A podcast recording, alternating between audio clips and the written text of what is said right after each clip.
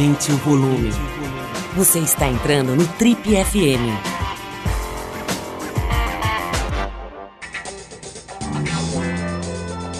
Oi, aqui é o Paulo Lima e a gente começa agora mais um Trip FM, o talk show da revista Trip. Nosso convidado de hoje nasceu em Brasília há exatos 50 anos.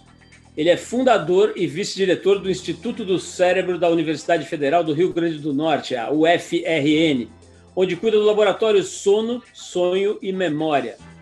Ele tem uma extensa folha de serviços prestados nas academias. Ele é mestre em biofísica pela Universidade Federal do Rio de Janeiro, doutor em comportamento animal pela Universidade Rockefeller pós-doutor em neurofisiologia pela Universidade Duke e atualmente é professor titular de neurociência da UFRN, lá no Rio Grande do Norte. E publicou mais de 100 artigos científicos em periódicos internacionais e é autor do interessantíssimo livro O Oráculo da Noite, publicado em 2019 agora pela Companhia das Letras.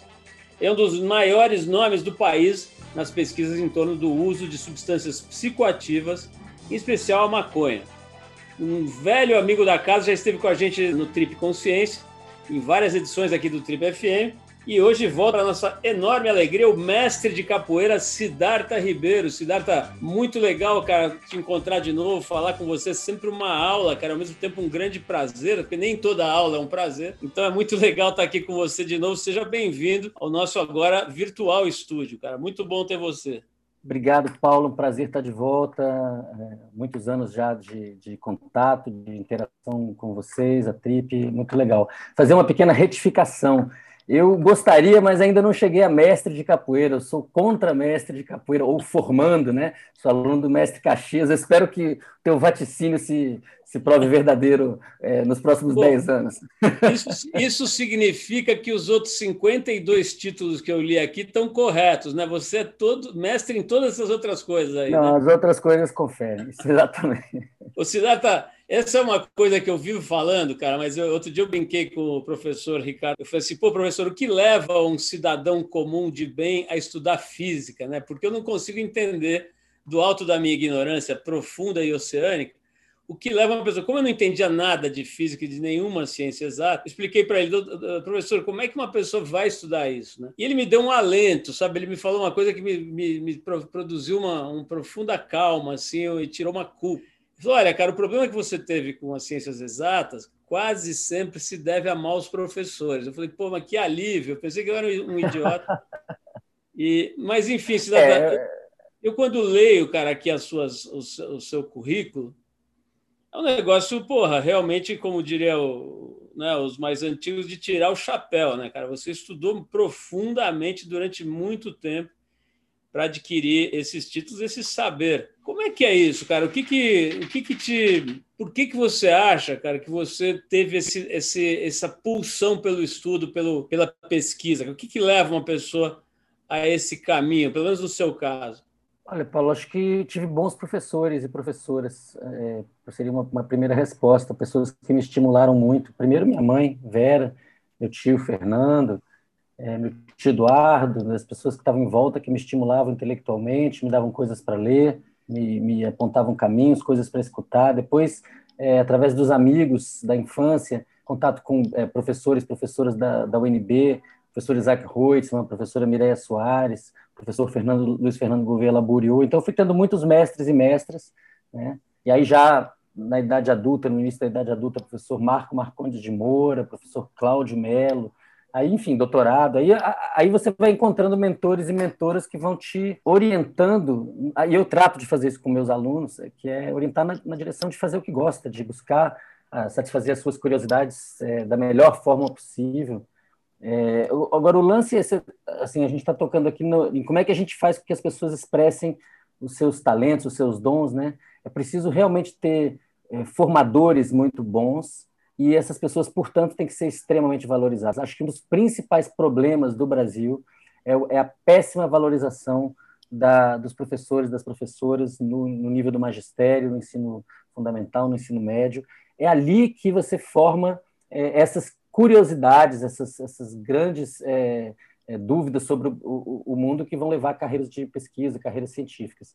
e também carreiras artísticas. Né? Na verdade, a gente está falando das carreiras de criatividade e que agregam muito valor ao que a sociedade produz. Então, assim, se a gente quer um país bacana, se a gente pretende construir o Brasil, que o Brasil não está construído, né? ainda é um país em construção, a gente vai precisar valorizar muito esse nível de formação de crianças e de adolescentes. A gente precisa oferecer para as crianças e adolescentes é, a melhor atenção possível. A gente precisa atrair a nata das brasileiras e dos brasileiros e pagar por isso. O salário tem que ser muito maior. Não faz o menor sentido é, o Estado pagar salários altíssimos para carreiras estritamente burocráticas e pagar salários aviltantes para professores, professoras que lidam com as crianças que são o futuro do país. Então, isso é um acordo que a gente precisa fazer daqui a dois anos. Quem quer que seja presidente tem que ter uma proposta de valorização do magistério.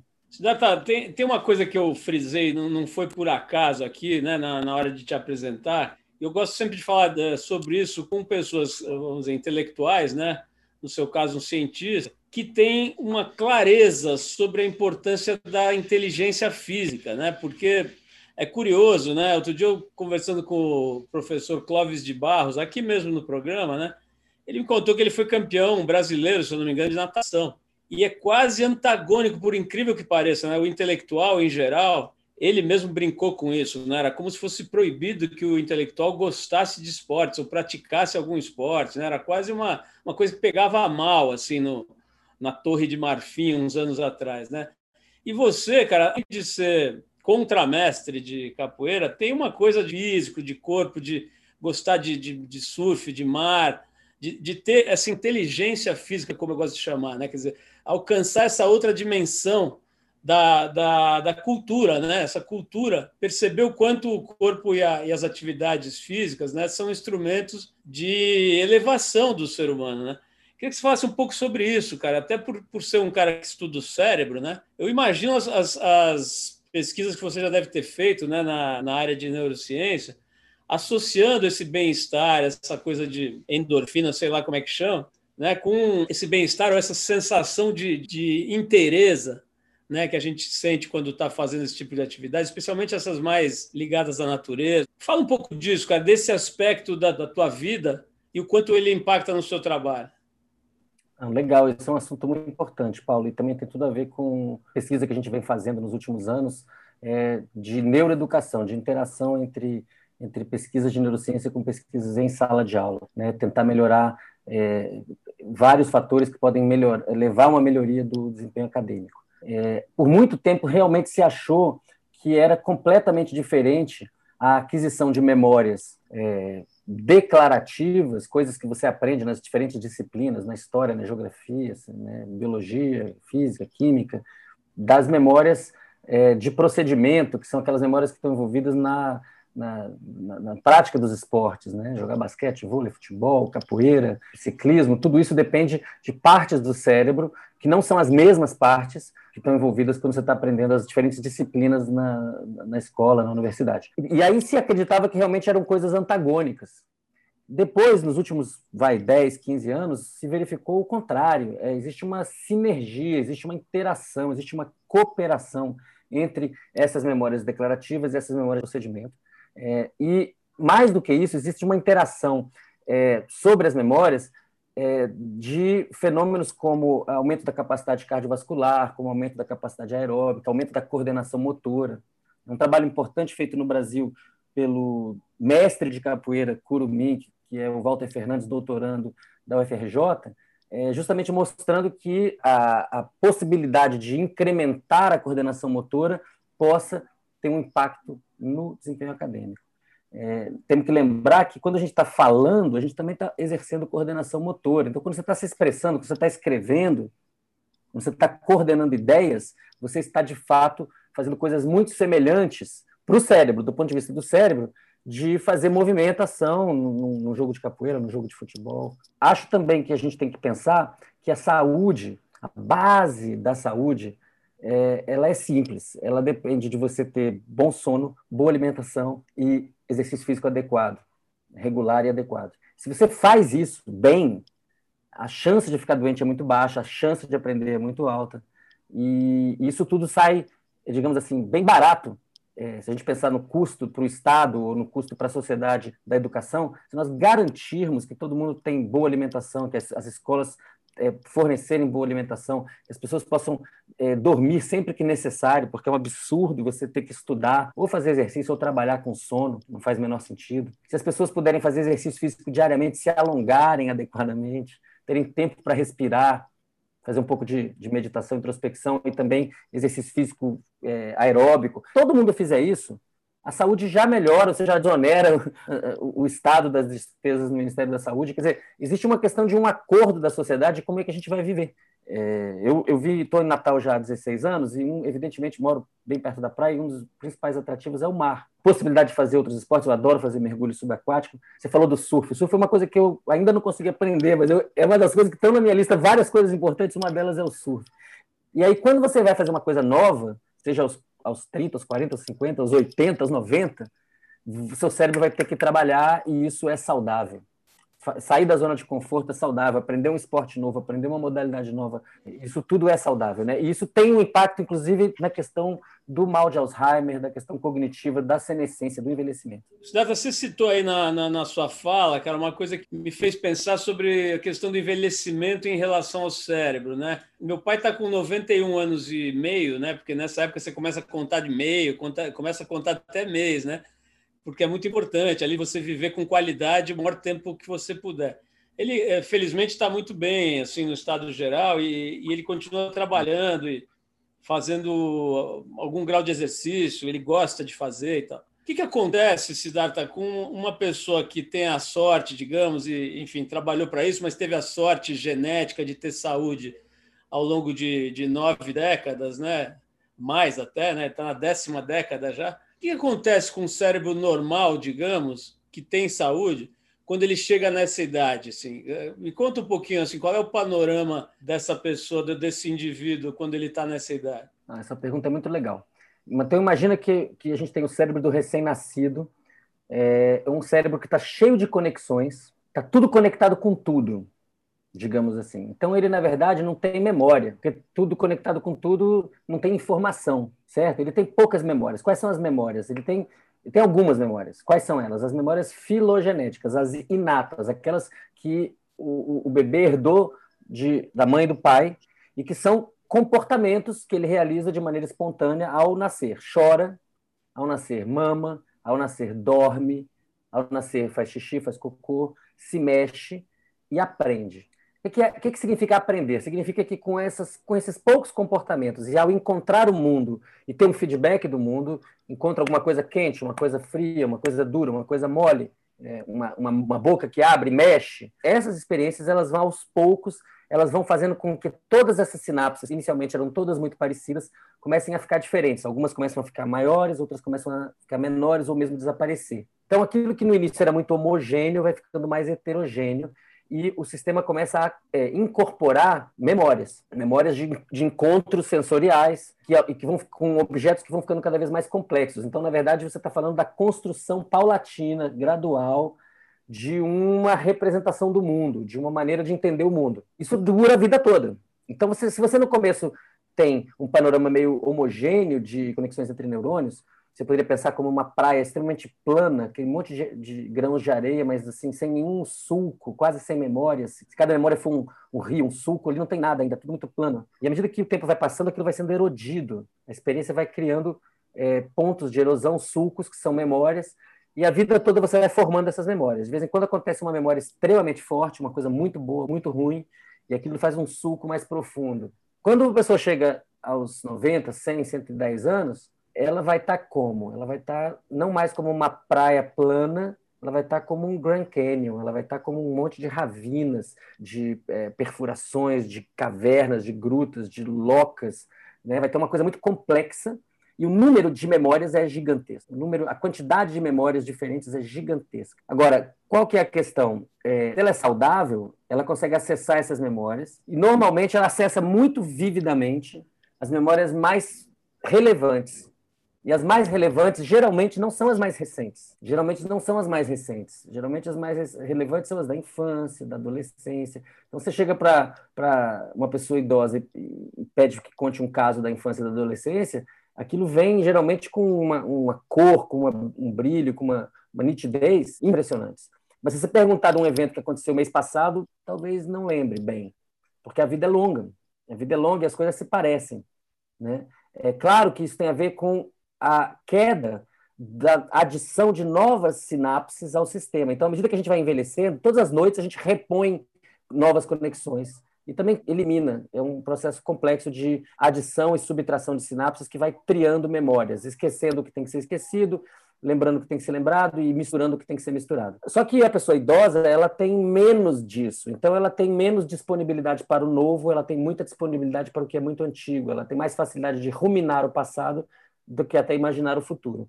Agora, se essas pessoas são, por exemplo, tratadas com substâncias que induzem novas sinapses, estou pensando aqui no THC, estou pensando nos psicodélicos clássicos, isso já pode ter um, um, um, panorama completamente diferente. São pesquisas que estão em andamento, sugerindo que pode haver um, um, resgate cognitivo de pessoas idosas que, mesmo saudáveis, estão ficando menos curiosas, menos interessadas, é, e, e, que isso possa ser resgatado, aumentando o número de, de conexões novas, é, recém-formadas. É, agora, isso tudo no caso do, da pessoa saudável, né? No caso da pessoa que tem um derrame, do que tem uma perda de função de uma parte do sistema, você pode imaginar aquele Grand Canyon com uma grande erosão, com uma grande uma queda de um, de um barranco. E aí a questão da sinaptogênese volta ser, é, é, também muito importante. Então, como é que você se recupera de uma de uma de uma lesão desse tipo? Muitas pessoas idosas passam por um, um, um AVC, depois elas fazem uma série de exercícios, reabilitações para recuperar funções. Isso também tem a ver com exercício físico, com alimentação, com sono, né? e com essas substâncias que prometem o aumento da sinaptogênese.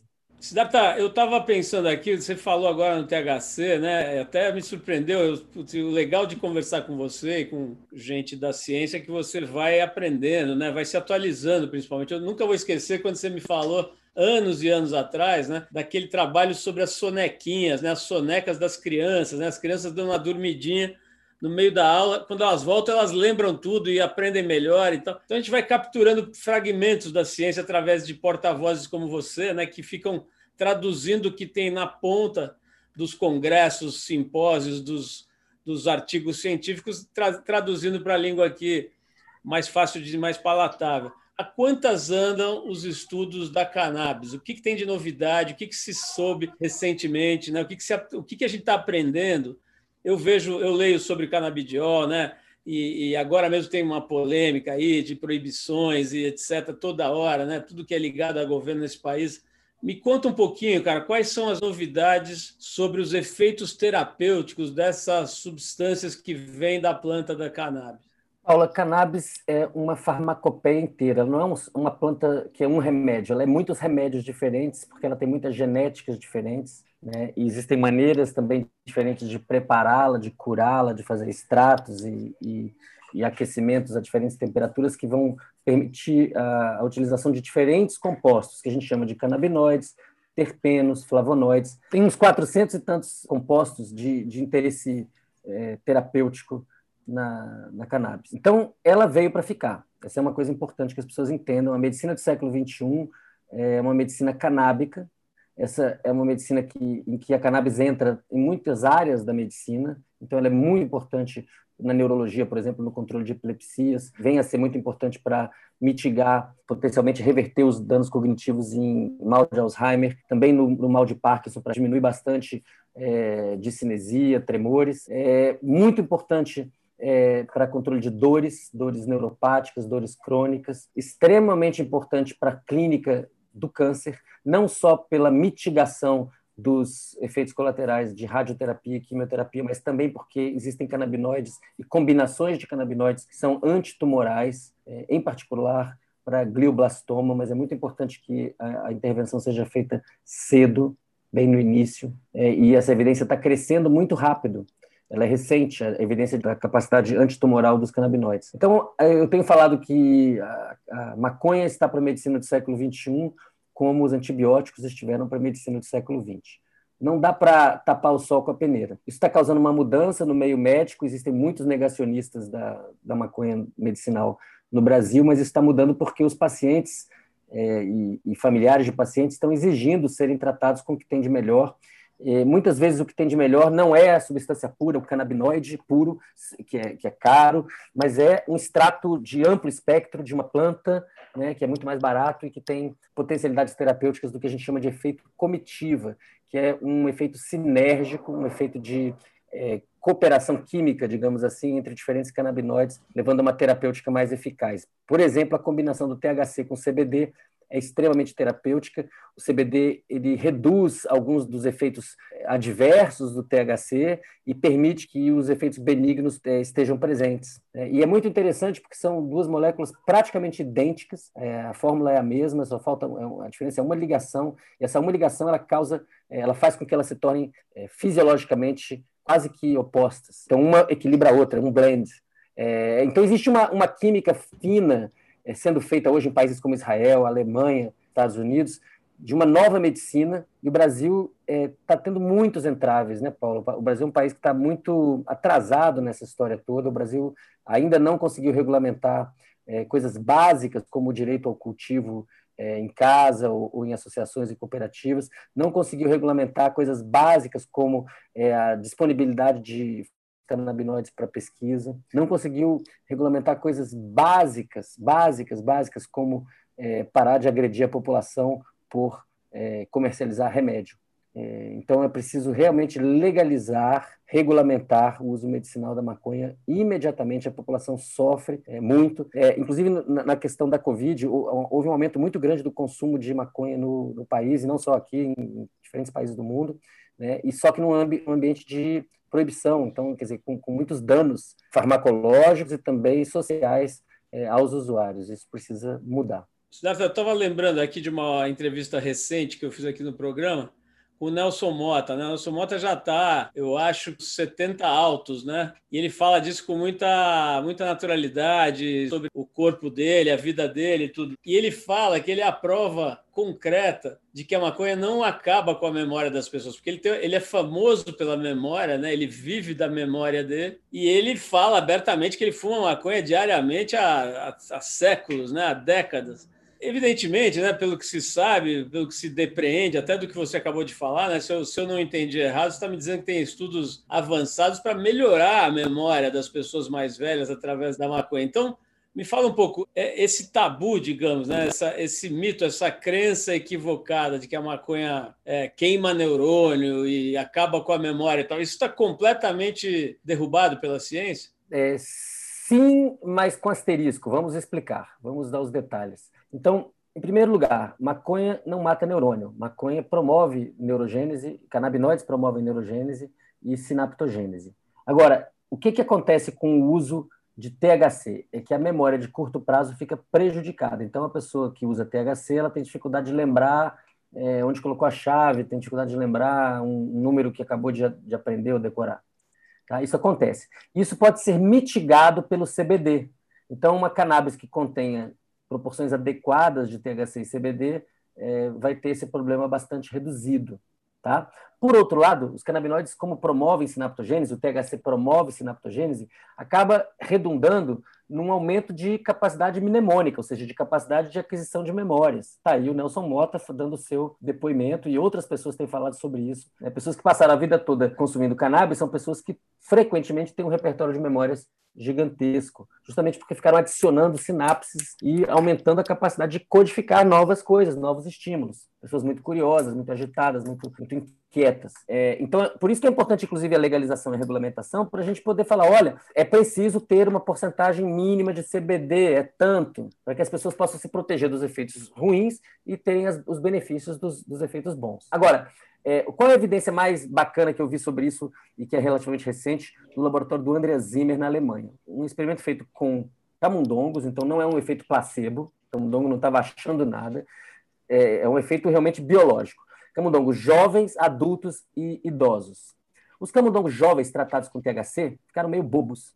E a gente vê isso também nos adolescentes. O uso precoce e abusivo de maconha é ruim para os adolescentes, deve ser evitado. Você que está ouvindo, você que é adolescente que está ouvindo isso, é, retarde ao máximo o seu consumo de cannabis, porque quando você já tem muito neurônio e muita sinapse, colocar mais neurônio e mais sinapse pode te deixar confuso, desmotivado, sem vontade de assistir aula, sem vontade de ler, é, e isso pode te causar um prejuízo acadêmico. Isso já foi medido, epidemiologicamente verificado, e a gente sabe que existem exceções, fulaninho não foi, outro não foi, mas para a maioria das pessoas pode ser bastante problemático. Pela mesma razão, por adicionar, por facilitar a neurogênese e sinaptogênese, o tratamento com THC fez os, os camundongos adultos e idosos ficarem super espertos. E eles viram que existem mecanismos profundos de, de controle da expressão gênica que fazem com que os animais idosos tratados com a cannabis, e os adultos também, é, tenham uma expressão gênica semelhante à de um jovem. É como se o THC estivesse rejuvenescendo os neurônios e a cognição dos mais velhos, mas estivesse fazendo dos jovens o caminho contrário, envelhecendo eles, porque passou do ponto foi tanta sinapse nova que ficou uma geleia geral. Então, assim, estou traduzindo em, em, em, miúdos e simplificando um pouco, mas a ideia é essa: maconha não é para jovem, maconha é para adultos e velhos, tem que ser regulamentada. É um grande negócio, um super negócio hoje em dia nos Estados Unidos, no Canadá, na Europa, em Israel. Os países do primeiro mundo que inventaram a proibição já desinventaram. E o Brasil está segurando o mico na mão. A gente precisa parar de ser bobo né, e regulamentar logo isso para que a gente possa liberar as forças criativas e produtivas brasileiras que vão poder construir um mercado canábico, é, é, um ecossistema saudável, com todo tipo de participação, desde o do autocultivo, as associações, as cooperativas, até as micro, pequenas, médias e também grandes empresas que já estão dentro do país. Mas hoje em dia, do jeito que está indo, vai ser um oligopólio. Isso é muito ruim. Estava comentando antes da gente começar a gravar aqui das interações que você tem com alguns colegas, né, que são parceiros nossos também como Eduardo Chamber, o Stevens Hine, são figuras que também fazem esse mesmo trabalho que você, no sentido de fazer uma espécie de ponte, né, de tradução entre o mundo acadêmico, o mundo da pesquisa, da, da ciência, com o mundo da mídia e a sociedade mesmo, né? Quer dizer, fazendo essa, essa tradução. Então, eu vou te perguntar o seguinte, cara, o que, que tem de novo nessas áreas? Por exemplo, o Eduardo Chamber fala muito sobre o, o impacto dessas das substâncias psicodélicas, né? É, eu me lembro dele contar estudos muito sérios, cara, com pessoas que têm aquele transtorno pós-traumático, né? Pessoas que, que foram para guerras ou que viveram sequestros ou situações extremas, né? E ele, ele relata estudos científicos seríssimos, assim, com resultados muito, muito positivos, né? O que, que te chamou mais atenção nos últimos tempos, cara, em relação a, a êxitos concretos terapêuticos, né? Coisas que você fala, caramba, não acredito que a gente chegou a essa conclusão. Tem alguma coisa desse tipo? A linha de frente dos psicodélicos hoje é a psiquiatria. Né? A psiquiatria convencional ela tem muita dificuldade de lidar com sofrimento. Então, quando a pessoa está realmente muito mal, a psiquiatria, ela, ela, basicamente, o que ela tem a oferecer tradicionalmente é uma sedação, a pessoa entrar em torpor. Então, é, eu acho que é revolucionário, eu acho que o que o Schemberg tem demonstrado são estudos feitos pelo pessoal do, do MAPS nos Estados Unidos, do Rick Doblin, né, e pelo casal Mithofer e, e, outros grupos, e que ele replicou aqui no Brasil, junto com, com o professor Datil Xavier, professor Luciano Toffoli, eu mesmo, mas é muito por iniciativa dele, que é mostrar que uma pessoa em sofrimento agudo e também cronificado, mas num momento agudo muito ruim, pode ficar rapidamente muito bem e fazer uma, uma revisão, uma ressignificação profunda daquelas memórias adversas é, e ficar muito bem é, tempos depois disso, semanas, meses, anos. Isso é revolucionário porque não tem nada parecido hoje em dia nos tarja preta e tarja vermelha disponíveis. Agora, é importante a gente entender que não se trata de uma revolução simplesmente farmacológica, essa substância mágica e vai lá e faz isso. Não, é mais complicado do que isso, e mais interessante e mais humano. É a psicoterapia auxiliada pela droga. Então, a psicoterapia antes, durante e depois do, do, do, tratamento com a substância é que faz a diferença, porque trata-se de refazer vínculos da pessoa com ela mesma e da pessoa com os outros. Existe a possibilidade, a gente tem falado com, sobre isso, eu tenho conversado isso com, com o Stevens Ren, com o Draulio de Araújo, com o Toffoli, é, e, e a gente conversa isso nos congressos, que essas propriedades sinaptogenéticas, neurogenéticas, é, tanto dos psicodélicos clássicos, LSD, DMT, 5-metox-DMT, ayahuasca, quanto da, do THC, dos canabinoides, isso ainda pode nos dar muitas, muitas esperanças de tratar traumas mais, mais sérios, como AVC, como é, é, possivelmente é, lesões periféricas sérias, é, a gente ainda não explorou direito essa fronteira. Essa é uma fronteira por ser explorada e o Brasil ocupa, por incrível que pareça, ele conseguiu um posto destacado na pesquisa sobre psicodélicos no mundo. Outro dia saiu na Folha que nós somos o terceiro é, país mais importante. Tem o professor Richardson Leão, que tem feito uma pesquisa independente aqui no Instituto do Cérebro da FRN, também mostrando efeitos neurogenéticos de psicodélicos clássicos. Então, é uma onda, o Brasil está participando dessa onda, que é uma onda de revolucionária, tem muitas empresas, muitos institutos de pesquisa interessados, existe muito interesse fora do país, nos Estados Unidos, institutos de milhões de dólares sendo criados só para isso, pós-graduações sendo criadas só para isso, é, e é urgente que o Brasil, como se diz assim, desentrave essa pesquisa. Eu fico chocado, por exemplo, que na Paraíba a Associação Abrace esteja ameaçada de fechar suas portas, fornece canabinoides para 3.500 pacientes, né? tem toda uma estrutura para poder fazer dosagem que permite sustentar e alavancar a pesquisa, e eles estão sendo extremamente é, agredidos, na verdade, pela, pela Anvisa, que está querendo fechar as portas deles em, em detrimento das associações de todo o país, porque eles são um exemplo de uma associação que, que conseguiu prover um serviço de fato para a população, claro que favorecendo é, as empresas. Esse é um mercado muito grande, as empresas não precisam destruir as associações e as cooperativas, seria um, um grande erro o Brasil fazer isso, não é assim nos países, não é assim na Argentina, no Chile, na Espanha, então a gente precisa tomar bastante cuidado para que no momento que a cannabis e os psicodélicos com certeza estão entrando pela porta da frente da medicina, que isso não seja feito de uma maneira que exclui os mais vulneráveis, aqueles que não têm acesso, que não têm poder aquisitivo alto. Eu costumo sempre falar, o pessoal fala, ah, você quer legalizar maconha? Eu falei, não, legalizada ela tá, porque lá na farmácia tem um remédio, um tarja preta, que custa R$ 2.500 e que é THC com CBD. E em breve a gente vai ter uns a 200 e a 300 reais. Mas e quem não tem nenhum real? Quem está na favela, que tem um filho epiléptico, que tem 300 convulsões por semana, não vai poder plantar? Não pode fazer o extrato em casa? Os institutos de pesquisa das universidades têm feito é, o trabalho de fazer dosagem, de dar uma capacitação técnica. E a gente verifica que, assim como há pessoas que conseguem fazer uma, uma muqueca baiana para 20 pessoas muito bem e fazem isso a vida toda e fica sempre muito bem, há pessoas que conseguem fazer os seus tratos, seus olhos sempre com as mesmas dosagens muito bem. E claro, há pessoas que não, que erram a muqueca. É para isso que tem que ter uma associação com institutos, com universidades, para dar capacitação técnica. Agora, se a gente deixar só na mão das grandes empresas, o povo não será servido, não será do benefício do povo. Siddhartha, aliás, você me corrija se eu estiver errado, mas se eu não me engano, tem um abaixo assinado aí sendo circulado pelo Brasil inteiro para defender a Abrace, né? Não sei se você viu isso. Pessoas que estão ouvindo a gente podem procurar na internet e vão achar a possibilidade de assinar isso aí, né? Para ajudar pelo menos a. É importantíssimo se mobilizar, ajudar a Abrace. E, na verdade, a Abrace representa um monte de associações semelhantes que precisam é, ter autorização para funcionar. No meu caso da Cultive em São Paulo, que teve agora uma, uma, decisão muito favorável. É importante que as pessoas entendam: cannabis é uma planta e as pessoas devem poder se beneficiar dela a custo baixíssimo. Agora, para quem não quiser plantar, para quem não quiser participar de uma associação e quiser se beneficiar dela como só um remédio, que a pessoa tem essa possibilidade também, como já tem. Hoje já está lá na farmácia. Só que custa caro, bem caro, né? e, portanto, é preciso que todas as possibilidades estejam disponíveis. A gente não pode excluir, as pessoas não podem ser impedidas de se tratarem. Né? Então, a Abrace e as outras associações, como a Abrace, como a Cultive, a Canapse, que está vindo aí, a Abracannabis, a AME, a Liga que eu posso falar aqui NN associações, elas todas precisam de é, apoio, respeito e de uma, de uma regulamentação adequada. O pessoal da reforma, os advogados da reforma, como o, o Emílio Figueiredo, como o Ricardo Nemer, têm batido nessa tecla. A gente precisa de uma legalização que seja capaz de fazer uma reparação histórica. Agora que todo mundo entendeu que, que cannabis é remédio, não dá para falar assim, agora legalizou e a classe média e os ricos vão se dar bem e os pobres vão se dar mal. Porque foram os pobres que pagaram o principal custo da guerra às drogas, com vidas, com invasão da sua privacidade, com achaques, por décadas.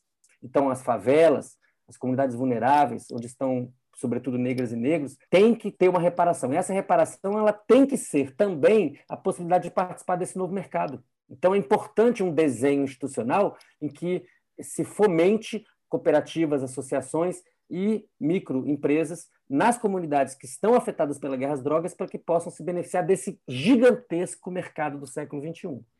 É, agora que está na moda as empresas falarem sobre ESG, ESG para cá, ESG para lá, podiam se comportar dessa forma, né? É mais é. fácil do que fazer propaganda.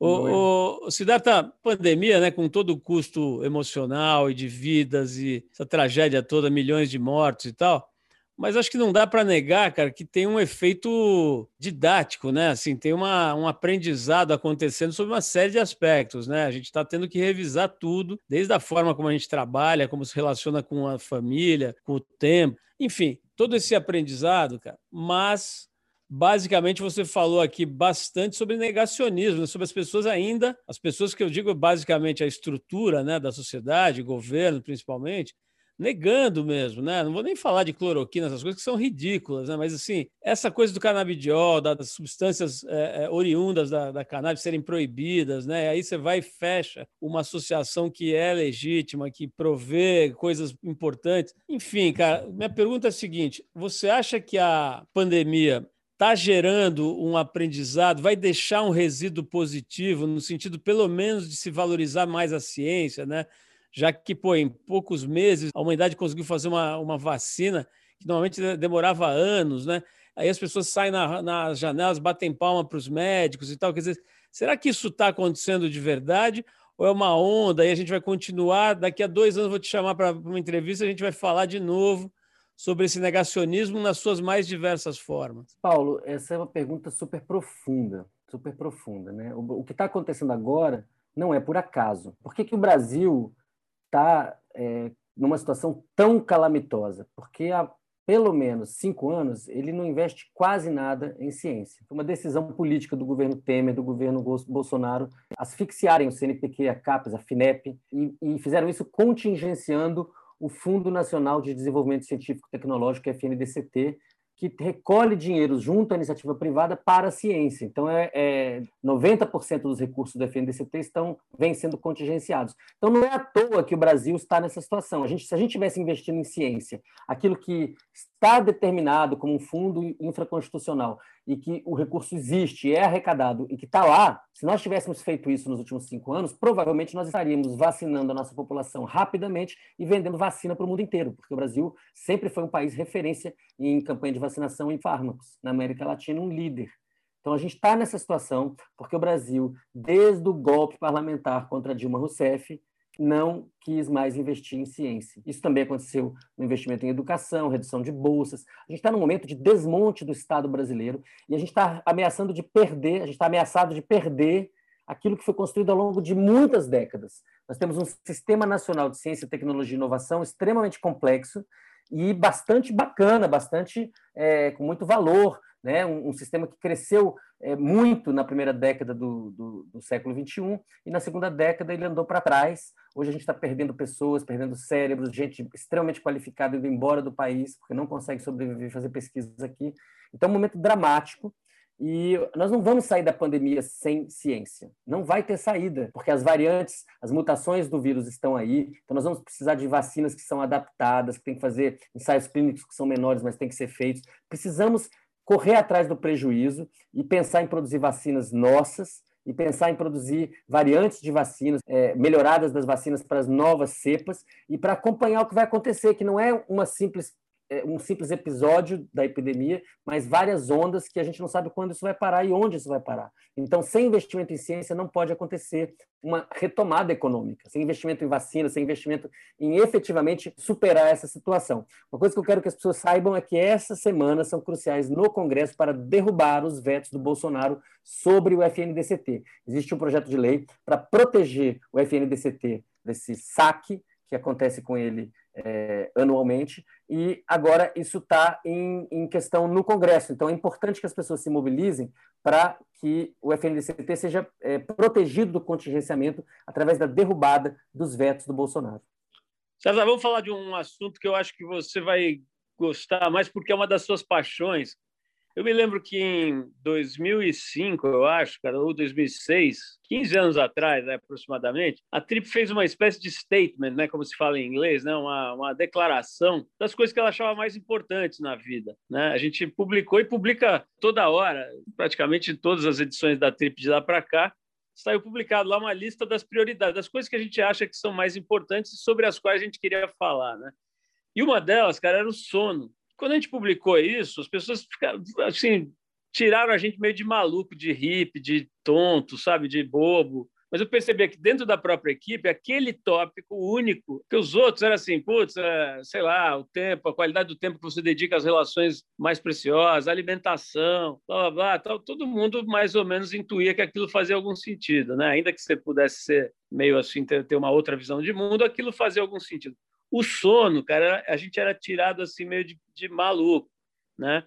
mas desde lá a gente sabia que, enfim, havia muito mais significados na, na ideia de, de, dormir com qualidade, com tempo, com profundidade, tal, de, de, entender o que é isso, né, do que a gente sabia. Cara, o que, que é o sono para o ser humano e o que, que é o sonho para o ser humano? Ambos são extremamente importantes. Agora, o sono é fundamental. Sem sono, é, a coisa não, não é a vida não é nem possível, né? Um animal privado completamente de sono ele não sobrevive. O sono é super importante para a formação de proteínas. Então, a pessoa que está querendo aprender muito e a pessoa que está querendo fazer muito músculo, isso então de, aproxima o intelectual do marombeiro, entendeu? É, a pessoa que está é, precisando de síntese proteica no cérebro e ou nos músculos, ela precisa de muito sono. É, o sono é fundamental para regulação hormonal, é fundamental para desintoxicação do cérebro, para limpar o cérebro de uma série de toxinas produzidas pelo próprio cérebro. Então, é, são vários níveis de funções diferentes, e no, no topo do bolo tem uma cereja que é o sonho. É, o sonho já é um processamento de mais alta ordem, mais complexo, que diz respeito à simulação de situações, de comportamentos, de cenas, de imagens, de dilemas, de problemas, né? dizem respeito à navegação no mundo complexo do, das, das, cascatas de símbolos que a gente gera todos os dias. Todos esses níveis são é, dizem respeito à saúde física e mental das pessoas. Então, a pessoa que consegue ter um sono de boa qualidade, que começa é, não muito tarde, que termina não muito cedo, que não é fragmentado é, e que ainda por cima permite é, a lembrança dos sonhos, essa pessoa está muito bem na fita, ela está é, muito bem posicionada para ter saúde é, persistente do corpo e da mente. O que, que significa lembrar do sonho, Siddhartha? Isso, isso é sinal de saúde, de boa qualidade de sono ou não? Sim, porque quando você sonha sonhos vívidos, geralmente você está em sono REM, que é a fase mais tardia do sono, que ocupa a segunda metade da noite quase toda. Então, se você está lembrando bem do seu sonho, significa que você teve bastante sono REM, significa que você teve um sono completo. É, mas, além disso, quando você consegue se lembrar bem dos seus sonhos, você traz elementos do seu inconsciente para a sua vida consciente. Isso te permite navegar melhor é, teus problemas, teus dilemas. Certo, um aspecto muito legal do seu trabalho, de alguns colegas seus contemporâneos aí, é o respeito pelos saberes ancestrais, né? Antigamente, eu cheguei a ver palestras de cientistas importantes brasileiros, não vou citar o nome que acho que seria indelicado, mas assim, tirando onda, sabe, tirando um sarro assim de xamãs e meditação, por exemplo, tratando como uma coisa assim meio infantil, sabe? É gente importante aí falando esse tipo de coisa 20 anos atrás, até menos. É, no seu caso e no caso de alguns colegas que a gente mencionou aqui, que a gente tem proximidade, é o contrário, né? Como se fosse uma fonte muito preciosa de saber, pouco conhecida, né? E que vocês têm uma sede enorme assim de fuçar, de cavocar, de, de entender, né? É, eu acho fascinante, a Trip sempre tentou explorar isso, é o que a gente chama de denominador comum, né? Quando você conversa com as pessoas de, de backgrounds e origens mais diversas e fica procurando o que, que elas têm em comum. O Trip Transformadores é um pouco isso, né? Você já foi lá, você sabe. Bom, mas o que eu quero te perguntar é o seguinte: até um tempo atrás, né, as, os conhecimentos ancestrais eram tratados assim como crenças. Hoje, felizmente, né, a ciência está olhando para aquilo como ciência também. E tem até uma, uma coisa econômica mesmo, né, uma corrida a esses saberes em busca de soluções para problemas e de drogas e tudo mais. Resumindo, cara, o que tem em comum entre a ciência que você acredita e os saberes ancestrais? Qual é o ponto de ligação? Certo. Então, Paulo, eu acho que existem várias posturas possíveis nesse, nessa relação. A postura é, colonialista, que muitos cientistas é, praticaram por muito tempo, é de ou negar esses saberes ou simplesmente se apropriar desses saberes de maneira predatória. Né? Existe muito saber tradicional, esse saber, um saber que é fértil para a ciência, a ciência se aproveita disso há muito tempo, a ciência se aproveitou disso nos anos 30, na, na, no tratamento de miastenia graves através da descoberta do curare, que vem de populações ameríndias da, da Amazônia. A ciência certamente bebe nos saberes tradicionais. A questão é qual é o nível de respeito que a ciência tem com esses saberes e com seus detentores, com as mestras e mestres de saber popular, de saber indígena, de saber quilombola. Isso é que tem que ser muito bem explicitado, a gente tem que ter muita clareza de que é, uma coisa é uma coisa, outra coisa é outra coisa. Uma pessoa pode ser doutora em, doutora em, em alguma área da ciência e não saber nada de plantas é, terapêuticas da Amazônia, é, pode ser doutora em botânica, mas pode não saber nada daqueles, daqueles efeitos específicos. E uma pessoa é, que sabe muita coisa, por exemplo, de física ou de química, ela não vai pode não saber nada de capoeira, pode não saber nada de coco, ou de maracatu, ou de é, boi de reis, e isso tem que ser, a, a gente tem que compreender a necessidade da preservação de todas as formas de conhecimento.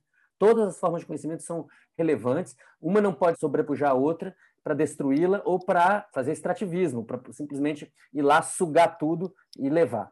É, então, essa é, uma, essa é uma conversa que tem que ser aprofundada, como que as universidades se relacionam com esses saberes e podem fomentar é, a, a replicação e é, o crescimento dessas tradições. Né? Muitas vezes uma tradição está tá em vias de desaparecer e ela é redescoberta por algumas pessoas e isso salva essa tradição. Um exemplo que me ocorre aqui rapidamente é o do maculelê, né? que é, quase desapareceu no Recôncavo Baiano e depois foi, foi resgatado pelo mestre Popó e foi através de contatos com a Universidade Federal da Bahia e, e grupos artísticos em Salvador, aquilo se foi resgatado e hoje em dia qualquer grupo de capoeira no mundo inteiro tem uma ukulele no seu repertório. Agora, é claro que existem coisas que, que, impactam muito mais fortemente a economia, como, por exemplo, toda a questão da biopirataria na Amazônia e como que nós não estamos investindo adequadamente em ciência na região para que tudo isso vire, seja valor agregado à nossa economia.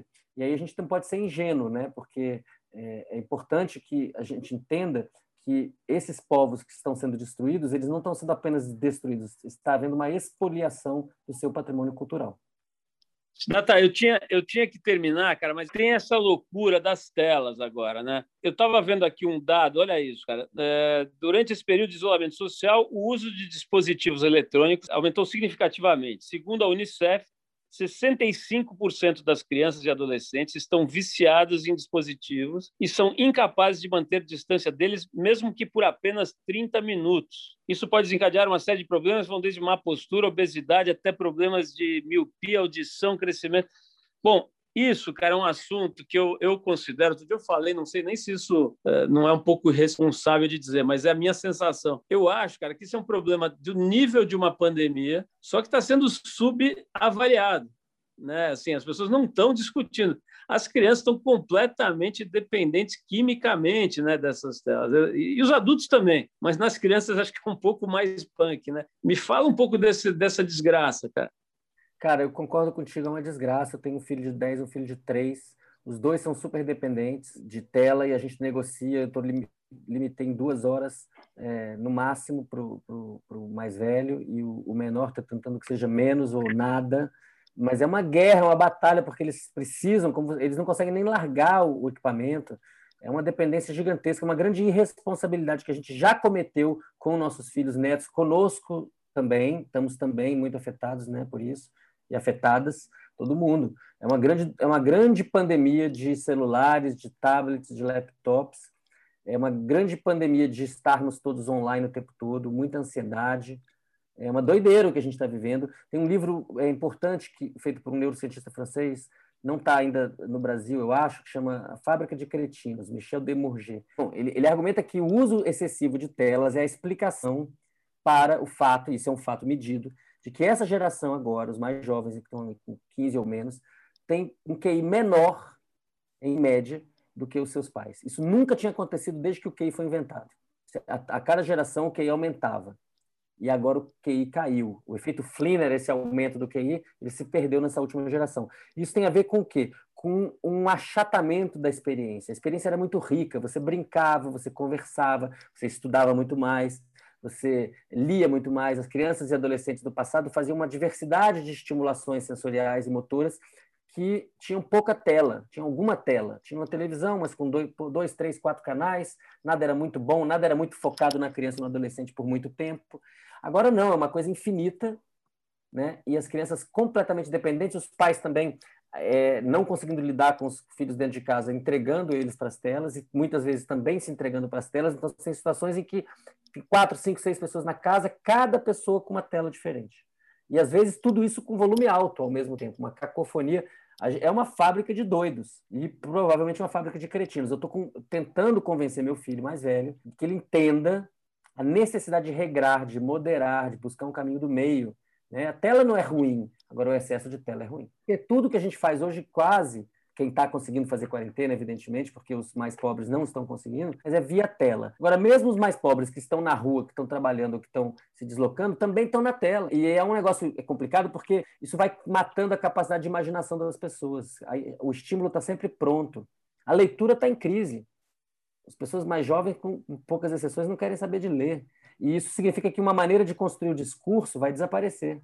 A gente está num momento de transição cultural muito forte se há alguma esperança aí para a gente, está em conversas como essa, né, em que a gente troca ideias, a gente troca angústias, inclusive, e principalmente troca saberes. Né? Então, quero te agradecer demais aí mais uma vez, né, todas as milhões de colaborações que você já fez aí com a gente, mais uma aqui, né, em que você empresta tudo que você passou a vida aí cavando, né, em termos de, de, de aprendizado, você traz para a gente de forma traduzida, decodificada, simplificada, é sempre muito rico.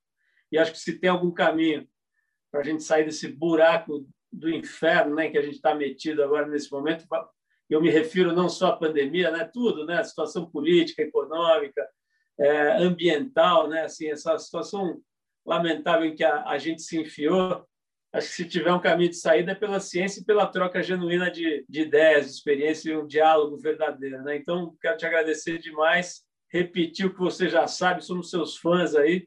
Obrigado, Obrigado Paulo. É, agradecimento recíproco, porque é um prazer estar contigo, um prazer estar nas atividades da TRIP, porque a TRIP está insistindo há bastante tempo para o Brasil entrar no século XXI. então, vamos é nessa.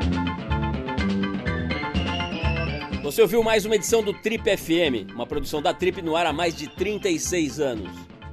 Direção e apresentação Paulo Lima, produção, roteiro e edição Giovana Amorim. Se você quiser ouvir outras entrevistas nas edições anteriores do programa, é só ir ao tripfm.com.br ou procurar por nós na plataforma digital onde você costuma ouvir os seus podcasts preferidos. Nós estamos em todas elas, Spotify, Deezer e outras. Semana que vem a gente volta com mais uma conversa boa aqui no Trip FM. Abração e até a próxima!